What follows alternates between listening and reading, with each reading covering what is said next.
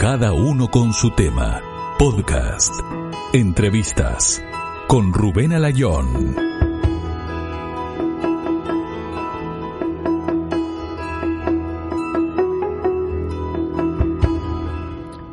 Señoras y señores, ¿qué tal? Bienvenidos. Comenzamos otro episodio de este podcast, cada uno con su tema. Estamos felices por la aceptación de nuestro anterior episodio en el que tratamos directamente el tema del taxi aquí en Madrid en esta nueva normalidad que estamos viviendo.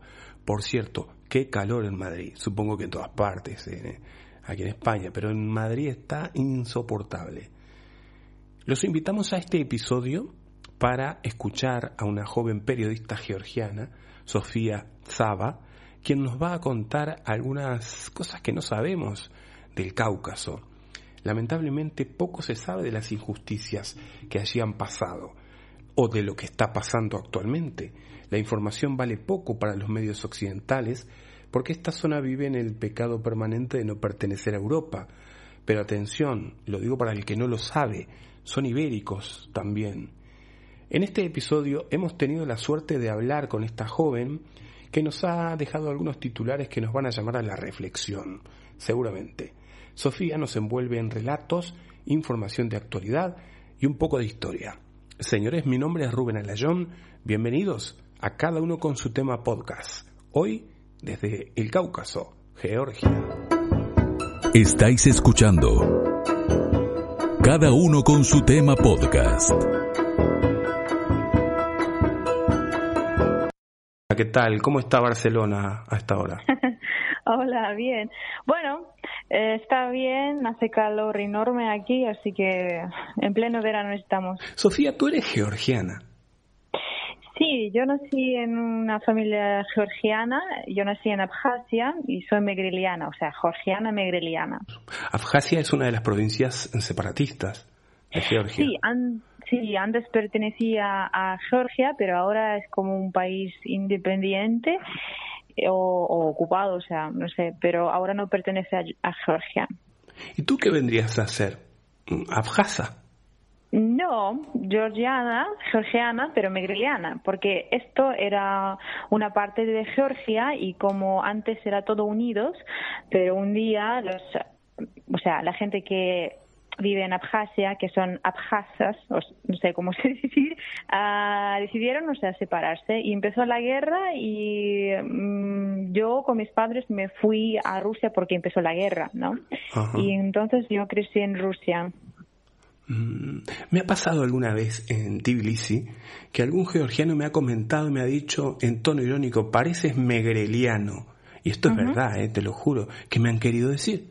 ¿Pareces migrana? A ver, depende de qué querían decir, pero puede ser por el físico, ¿no? O sea, tienes rostros de migrenas, porque migrenas son, tienen caras más europeas, ¿no? Si vas a comparar un georgiano con megriliano, hay diferencia bastante grande, ¿no? Incluso en la actitud. Ah, puede ser, no sé. A ver, mmm, depende en qué contexto te han dicho, porque los megrilanos son, no sé, astutos, eh, inteligentes, ah, no sé, mm, le gusta hablar mucho como españoles, ah, bueno, y muchas cosas más, depende, no, no sé, le gusta fiesta y son así. ¿Y son más astutos comercialmente entonces? Bueno, son como, eh, Sofía, son como por ejemplo aquí en España, un domingo, a determinada hora, en un pueblo, no sé, dices, necesito esto, voy a un comercio y resulta que hay un chino abierto. es como un megreliano. Yo creo que sí, podemos comparar así, porque hay un dicho que entre los georgianos, por ejemplo, georgianos, georgianos, ¿no? que son carcelos, eh, dicen que hay como, no le gustan mucho los megrelianos porque son más inteligentes y astutos y siempre tienen negocios, ¿no? Entonces es un poco así, porque, bueno, por este asunto, por lo menos lo que yo he escuchado, por mm. todos lados. Y, tú, hablando de Abjasia, mm, ¿tú estabas de acuerdo con la separación de Abjasia? Eh, bueno, la guerra empezó en 1993 o algo así, no me acuerdo ahora justo. Después era como Abjasia independiente, pero no oficialmente, ¿sabes? Y en 2008 ah, dos países apoyaron a Abjasia, que fueron Rusia y otro país de Latinoamérica, no me acuerdo qué país era, solamente eso, pero no fue legal, ¿sabes? Y después lo que pasó, que Abjasia pensaba que ahora va a ser libre, pero no, al final ah, ahora es parte de Rusia. Ah, Ya. claro. Y Osetia en las mismas condiciones. Claro. Osete sí, más o menos así. Yo no sé detalles de Osete, pero más o menos fue así. Es como, ¿sabes? Eh, Empezar la guerra para, no sé, mm, a- ayudar a un país, ¿sabes? Pero nunca empieza la guerra para ayudar a alguien, ¿no? Claro. Es- son intereses, y claro. Y aquí fue lo mismo. Qué majo Putin, ¿no? Apoyarlos ahora. ya, ya, ya, ya. Claro. Pero no sé, también sabes el error de otra parte de, por ejemplo, Abjasia, porque fu- fueron un poco inocentes en este caso. Pensaron que sí, claro. ¿Por qué? ¿Por qué te van a apoyar? Por algo, siempre por algo, ¿sabes? Porque política es negocio y nadie va a hacer nada gratis en este caso. Y si Rusia te va a apoyar, pues eso significa algo. Claro, pensaban que van a ser libres, pero no, pero no. Es decir, que el gobierno actual está puesto por Moscú.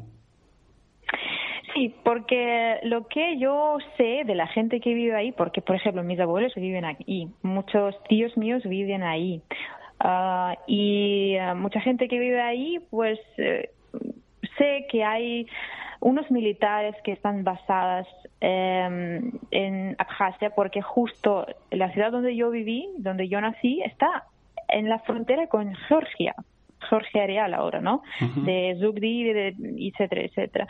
Entonces hay militares por ahí, hay muchos rusos por ahí y bueno, el gobierno ahora no decide nada porque incluso he escuchado que el em, expresidente, ¿no? Como murió entre comillas de corazón o algo así, pero gente dentro del país rumor, o sea, hay rumores que están diciendo que le mataron, o sea, no sé, con un veneno o otra cosa, pero fue así. Claro. Si actualmente estuviera Saakashvili en el gobierno de Georgia, ¿tú crees que Abjasia mm, habría sido recuperada? Yo estoy más que segura porque he visto con mis propios ojos que he hecho Saakashvili cuando era presidente, ¿no? En unos meses, con unos pueblos, ¿no? Con economía, con policía y, y- y muchas cosas, ¿no? Él fue muy radical en el sentido de que, claro, ahora imagínate que hay corrupción grande, ¿no? Y él saca a toda la- esta gente y mete en la presión. Claro, sus familias ah, de esta gente están cabreadas, ¿no? Porque sus familiares están en prisión, no tienen dinero, bla, bla, bla. Entiendo. Hay mucha gente que no estaba preparado para estas cosas. Pero lo que él intentaba hacer es meter un poco de Europa en, en Georgia, que quería convertir, ¿no? Claro. Ah, eh, y yo estoy segura que lo mismo, am, o sea, podría hacer con Abjasia porque cada vez que yo iba a Abjasia desde pequeña, nadie, nada eh, he cambiado. O sea, tal cual a dejaron como después de la guerra, ¿sabes? Estas casas quemadas, mi jardín, ¿sabes? De escuela para niños, ¿no?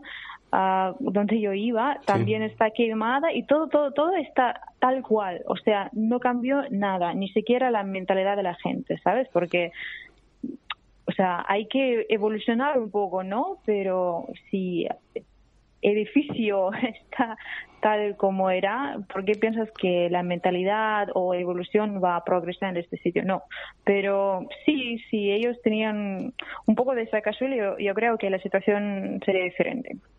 ¿Me dices que cuánto hace que no vas a Abjasia? ¿Qué ha sido? Bueno, yo eh, desde pequeña, desde cuando yo tenía siete años, cada verano yo iba a Abjasia para visitar a mis abuelos, ¿no? Y ahora hace como siete, ocho años que no voy. Y pero me acuerdo de imágenes y ahora este verano mis padres también fueron ahí, me mandaron fotos, pero sigue igual. ¿Y es seguro Abjasia ahora? ¿Mm? ¿Es seguro ir? Eh, mm, a ver, si eres georgiano, un poco problemático, porque yo me acuerdo cuando cada vez que crucemos las fronteras, tenemos cada vez problemas. ¿Por qué? Yo vivía en Rusia, tenía pasaporte ruso, ¿no? Pero te paran y dicen, no sé, quieren dinero o te espían o, se te espían real porque te persiguen, ven en qué familia tienes ahí y después te piden dinero o había situaciones cuando robaban la gente, eso también escuché.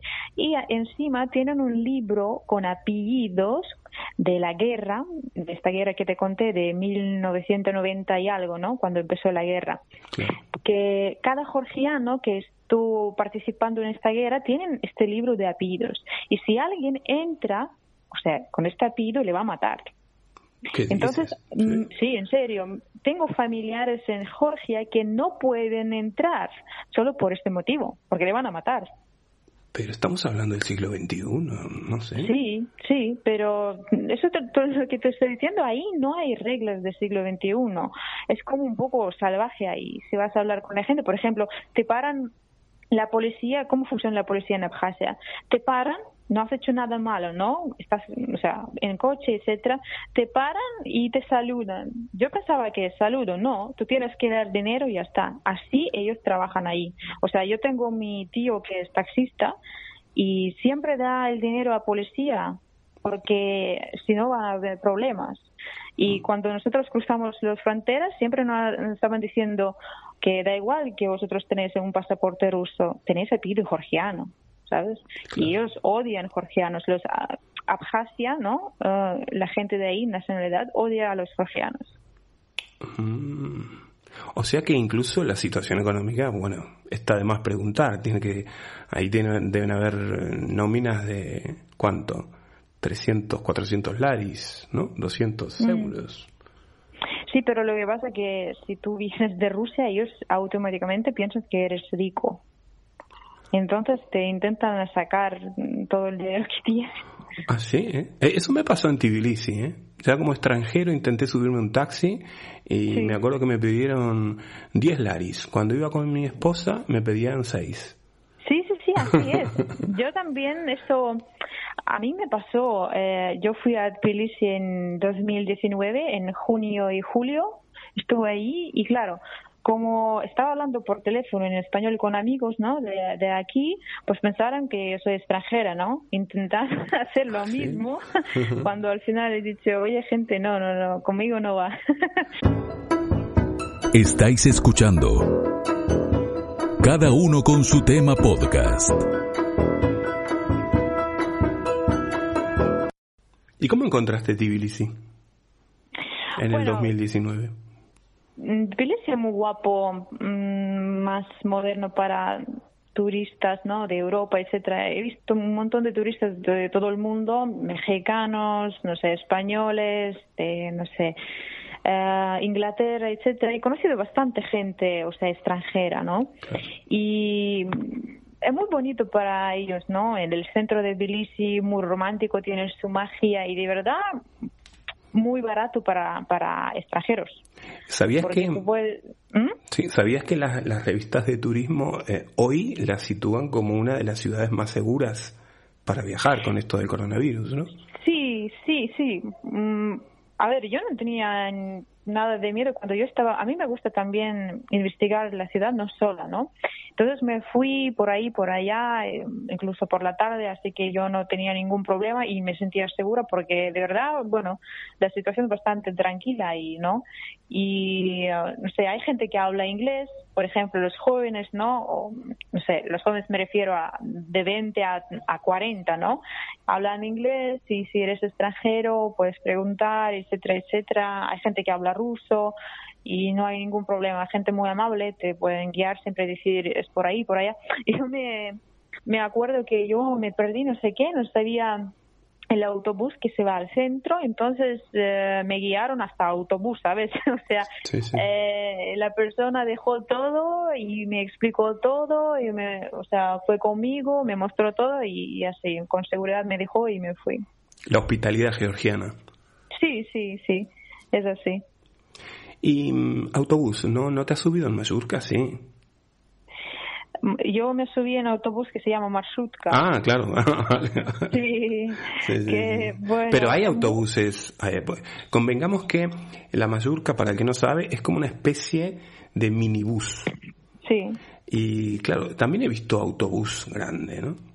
Sí, hay. Eh, hay varios. Eh, lo que pasa que mm, depende en qué zona va, porque Claro. Tbilisi es muy, aunque pequeño, pero tiene muchas carreteras, ¿no? Y, y urbanizaciones o algo así. Entonces, hay mucho transporte, eh, pero depende de dónde quieres ir, tienes que elegir algo. Para mí fue más cómodo Marshrutka porque era muy cómodo para, para mm, donde yo vivía, ¿no? La dirección. También hay metros si quieres. Y bueno, para mí taxi también fue como una salida de esta situación porque más mucho más cómodo y para mí no era caro, ¿no? Tú, tú pagas como 6, 7 lari y, y te vas. Claro, unos 3 euros. Sí, sí, así es. ¿Y cuál es tu lugar preferido mm, en Tbilisi o en Georgia, hablando de turismo? Bueno, mm, en Tbilisi yo tengo un lugar que se llama mm, Fábrica. Mm, es una fábrica de textil antigua. Ahora le convirtieron en un lugar, es como una isla de Europa. ¿Por qué? Ahí vienen todos los georgianos y ahí, ahí viene todo, toda la gente del mundo. A los georgianos les gusta estar con europeos, americanos, etcétera. Le gusta sentir un poco diferente, ¿no? Y de ahí viene la gente de todo el mundo. Entonces hablan, hay charlas, no sé, hacen unos workshops, hay incluso en el techo puedes bailar un tango argentino, hay, no sé, conferencias y hay como un sitio bastante guapo y donde mezclan todas las nacionalidades, pero están en Tbilisi y están disfrutando de todo. Claro. Eh, o, o un tango uruguayo, ¿no? Eh, puede ser. Porque este verano he visto solo tango argentino, por eso te estoy diciendo que... No, que yo, visto, yo sí. por pelearte un poco. Sí, sí, sí. Y sí, bastante internacional, ¿sabes? Y um, bastante guay. Y uh, también me gusta en plan de turismo, bueno, Tbilisi sí, segurísimo, porque la ciudad, o sea, el centro de Tbilisi es guapísimo. Claro. Um, no sé, eh, el Ministerio de eh, ¿no? De, de Ujú. Tbilisi es una pasada porque es mi sitio favorito. No, a ver, a lo mejor a los turistas también eso es importante porque te pueden hacer unos documentos en cinco minutos, Sí. entras y dentro de extranjería hay una cafetería donde tú pides un café y al mismo tiempo pides documentos Qué y guay. estás esperando tus documentos mientras estás tomando café y en 15 minutos te dan tus documentos. O sea, si quieres casarte o quieres pasaporte georgiano o quieres comprar un, no sé, tierra o no sé qué, o sea, es un sitio muy profesional. O sea, me encantó, me encantó, me encantó. Sí, a mí una de las cosas que más me gusta de Georgia es la poca burocracia. Sí, Pero estamos hablando, por ejemplo, yo me fui a hacer gafas y aquí Mm. en el centro de Madrid, en la Plaza del Sol, unas gafas te demoran 7, 8 días. En. Georgia hay un señor que te corta el cristal, ahí en el momento te lo hace lista y es igual calidad. sí, sí, así es, así es. Y es así, y de otro lugar turístico que me gusta mucho es también Batumi. Oh, Batumi. Sí. Batumi muy guapo, tiene su magia, el mar y también, o sea, te sientes como en Europa. Es la frontera con Turquía, ¿verdad? Mar Negro. Eh, sí, más o menos. Sí, sí, sí, por allá.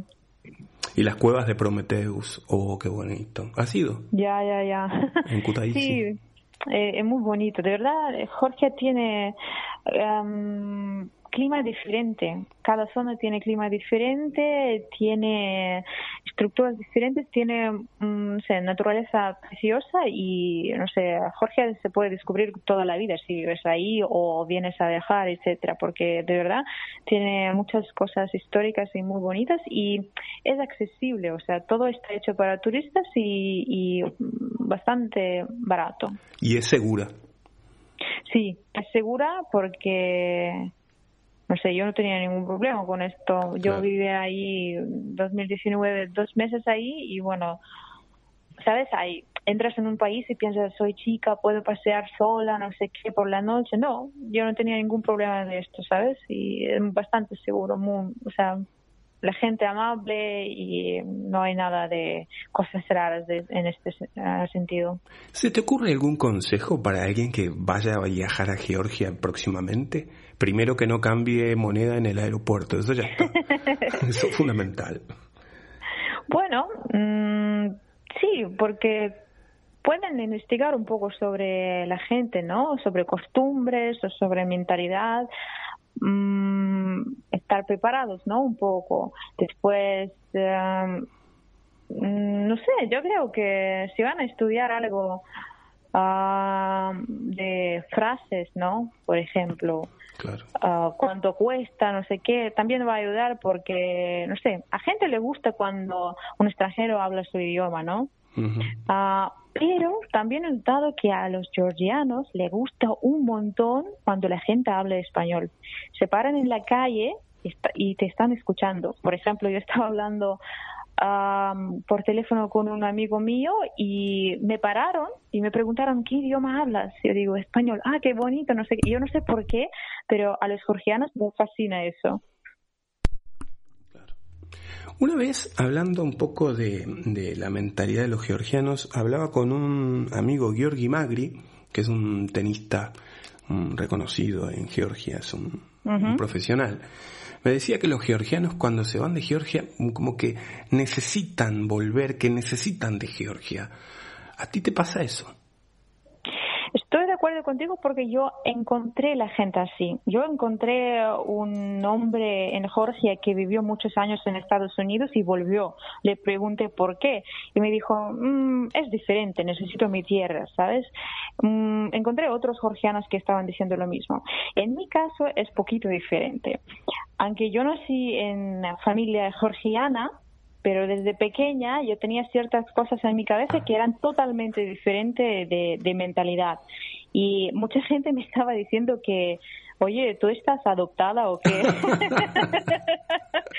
de verdad, te lo juro. Cuando yo he venido a Georgia, ah, tengo un familiar que vivió 10 años en Andalucía, pero es georgiano escuchar a mí me dijo, oye, tú no eres georgiana. Y la gente, los georgianos, los jóvenes o otra, otra gente, estaba hablando con ellos. Bueno, yo fui a participar en una um, obra de arte y hablaba en inglés y en español. Entonces pensaban que soy extranjera 100%. Cuando me preguntaron, o sea, dónde nací, bla, bla, bla, cuando se enteraron que soy georgiana, me preguntaron, ¿estás segura? Yo digo, sí. ¿y tus padres son georgianos? Yo digo, sí. Ah, no sé, a mí no me pasó, sinceramente. A mí no me pasó porque cuando yo vine a España, no sé, me sentía muy conectada, pero muy conectada. Me sentía como en casa y eh, no sé. Y después, claro, empecé a investigar por qué, ¿sabes? Porque yo sentía amor, no sé, entero a, idioma, ¿no? Me enamoré de Andalucía del Sur, me llamaba tanto la atención, o sea, me emocionaba al escuchar canciones. Entonces me gusta hablar con acento andaluz un poco. y bueno, investigué y eh, salió como yo tenía bisabuela que era de ahí o algo así, pero es un secreto, mis familiares todavía no lo saben, porque me estaban escondiendo una información y no sé, yo empecé a investigar y ahora digo, ajá, ahora entiendo, porque sabes, yo soy un poco diferente, porque eso es lo que me pasa. Yo no sentía esta llama de volver a Georgia, no, mm, yo sentía esto hasta 21 años o algo así. Me sentía 100% georgiana, yo pensaba de ciertas cosas y me sentía muy conectada. Yo bailaba bailes, yo era coreógrafo de baile georgiano y Georgia me fascinaba, etcétera, etcétera. Pero después, cuando creo que yo empecé a investigar a mí misma, ¿no? ¿Qué quiero yo? ¿Qué pienso yo? Etcétera, etcétera. Un poco aparte de la cultura o mentalidad o de la sociedad, ¿no? Es como enfocarse en tu yo interior, ¿no? En tu voz interior. Yo descubrí otra cosa. Entonces eso es lo que me pasó, que me estaban diciendo por todos lados, oye, ¿tú estás segura que no eres adoptada? Hay, hay, yo lo he visto eso, lo, he sentido entre muchos georgianos ese amor que sienten por España. ¿eh? Yo no sé si el ser ibérico es algo tan genético que, que te une, ¿no? Porque los georgianos son ibéricos también.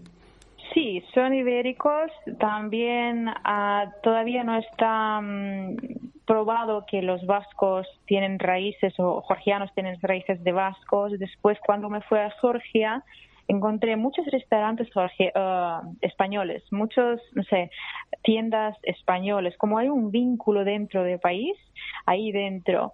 Y a los georgianos les gusta mucho español. Mm, te comenté que un día me pararon, otro día me fui con un conocido mío que es mexicano, hablamos en español y toda la gente estaba así, o sea, así, ¿sabes? Con dedos mirándote y, escuchándote y hablándote, mira, mira este idioma, no sé qué.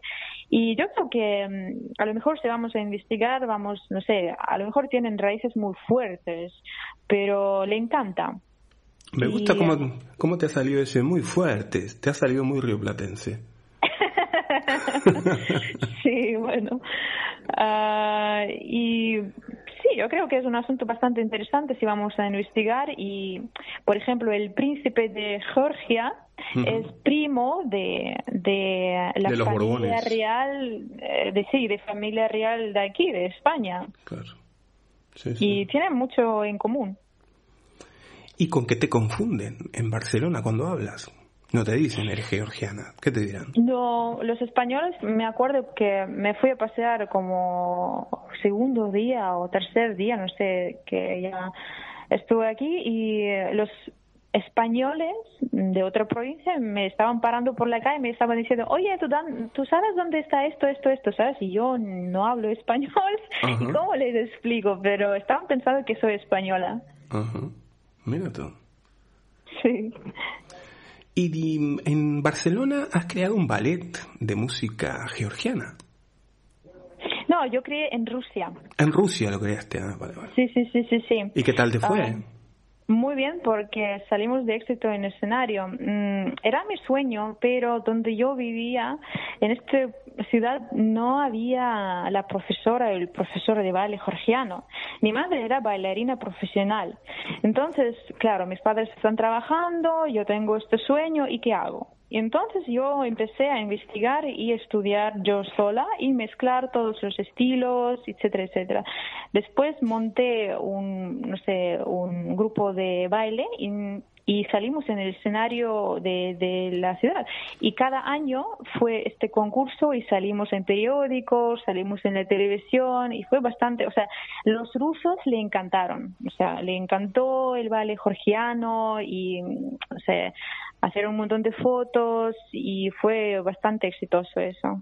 Es recomendable totalmente un espectáculo ¿eh? de danza georgiana, cómo caminan en puntas de pie. ¿Tú lo haces eso? ¿Cuánto tiempo tienes que estar practicando para hacer eso? Bueno, por ejemplo, eso, claro, hacen desde pequeño, pero mm, te puedo dar otro ejemplo. Si tú quieres algo, tú puedes hacerlo. Porque los chicos que tenía yo en este grupo, eh, tenemos la, mm, estaban mm, ensayando durante un mes claro, todas las piernas con sangre y todo, es muy difícil. Pero lo sacaron, lo sacaron y en un mes sacaron lo que nunca estaban haciendo, imagínate. Y los chicos, claro, ya son adultos, ¿no? La gente eso hace durante años y años, pero ellos lo sacaron y, y fue exitoso, pero claro, con sacrificio, ¿no? Porque es bastante doloroso hacerlo. Claro. Dicen que en el ballet tradicional también eh, se sufre mucho. ¿eh? En todas las, las danzas, en la mayoría se sufre mucho. Sí, es, sabes, si amas lo que haces, no te importa el sacrificio, dedicación, porque vives de esto, ¿sabes? Y como, bueno, artistas viven en el escenario, se sienten vives, vivos en el escenario y por eso no le importa nada. Y yo tengo mucho respeto a, la gente que hace ballet, ¿no? Que de danza profesional, algo así, porque de verdad están dedicando toda su vida a esto y hacen muchos esfuerzos y mucho sacrificio. Claro. Bueno, Sofía, se nos termina el tiempo, pero qué pena, es que es para invitarte a otro, a otro episodio de este podcast. ¿eh? Tú eres un, libro abierto de conocimiento, de historias, de vida. Mm, leyendo tu currículum es admirable todo lo que haces, música. Eh, has trabajado para la televisión rusa en Barcelona. No sabía que había un canal ruso en Barcelona. Eh, Sí, muchas gracias. He trabajado para televisión en Barcelona, pero yo empecé como mm, ser periodista y presentadora de noticias en Rusia. Yo trabajé en una mm, eh, una televisión mm, principal de la ciudad y después cuando me mudé a Barcelona aquí encontré era como un canal de televisión pero YouTube sabes ah, claro. Ah, montado por un periodista de Moscú y yo trabajé con ellos ah, una temporada eh, porque estaban diciendo, ¿sabes?, de Barcelona, rusos en Barcelona, etcétera, etcétera. Y sí, trabajé en Barcelona. Muy bien. ¿Y en qué ciudad viviste en Rusia? Bueno, yo viví en la ciudad que se llama Murmansk, es al lado de San Petersburgo y muy al lado de Finlandia, es norte-norte. Hace mm, temperatura horrible en invierno, menos 33. Mm, madre mía. Sí. Has estado a menos 30. ¿Ese es el mayor, eh, la menor temperatura que has vivido? Bueno, sí, o puede ser un poco más, menos 37 o algo así. Ah, Pero la humedad es diferente y te permite vivir y no morir, ¿sabes? Claro. Porque tengo unos españoles que me estaban diciendo, oye, me fui a Rusia, hacía menos 33 y los niños estaban jugando fuera. Y yo grité, oye, pero los niños van a morir. ¿Sabes cómo? Esta temperatura, claro. Pero no, la humedad es diferente, pero hace muchísimo frío, pero me acostumbré. Ah, pero después yo decidí que ya no puedo aguantar más y yo buscaba más, ¿sabes? Otro clima. sí, mm, otro clima, gente más cariñosa y me fui a España. Es verdad que una vez escuché que el clima hace el carácter de las personas. Mm, de verdad yo creo en esto y no solo clima sino historia. Por ejemplo, si vamos a comparar una, por ejemplo, hay unas nacionalidades que son bastante fríos y así muy duros. ¿Por qué? Porque viven en una zona muy fría y además su historia sufrieron mucho, tenían muchas batallas, son muy desconfiados, etcétera, etcétera. Aquí, por ejemplo, cuando yo he venido a España, gente muy cariñosa, ¿no? Pero también depende de qué región. Si yo me voy al sur, la gente mucho más cariñosa ahí, ¿no? Claro. Entonces, claro, de fiesta, esto, todo, y eso depende muchísimo de historia y de clima. Claro. Muy bien, Sofía, te agradezco mucho, eh, te mando un abrazo grande y gracias por estar con nosotros. Muchísimas gracias a ti. Te vamos a invitar otra vez porque tú tienes mucho que decir, ¿eh? Un abrazo. sí, sí. Un abrazo, chao. Dale, chao, chao. Estáis escuchando Cada uno con su tema podcast. Muchas gracias por escucharnos. Este es el final, el agradecimiento eh, eterno a la periodista georgiana que actualmente vive en Barcelona, Sofía Zaba, quien nos ha iluminado, nos ha dado mucha información ¿eh? de lo que está pasando actualmente en el Cáucaso. Estamos muy contentos eh, de haberla tenido y seguramente, como lo decíamos en la grabación, eh, la vamos a invitar otra vez porque vemos que ella tiene mucho que decir. Con respecto a lo que ella ha dicho, yo quiero dejar claro también, para que no se creen dudas, de que en la actualidad la realidad de Georgia, país, y la realidad de la República de Abjasia es completamente diferente. En lo que cuenta Sofía, Georgia es un país realmente eh, muy seguro, muy tranquilo, y de eso yo lo puedo asegurar, que viajo todos los años. Es diferente a lo que está pasando en la República de Abjasia. Eso tiene que quedar muy claro desde el principio. Georgia, que actualmente, según las revistas de turismo, como lo decíamos, es uno de los países más seguros para viajar con este problema del COVID, lo es seguro en todos los sentidos. Muchas gracias por estar con nosotros. Un saludo grande. Recuerden, Instagram, eh, Facebook o nos siguen por Twitter. Denle like a esta entrevista si les ha gustado o déjenme un pequeño comentario. ¿Les haya gustado o no? Un saludo, que pasen bien. Chao, chao. Gracias por escuchar cada uno con su tema. Un podcast de entrevistas. Locución César Miravalles.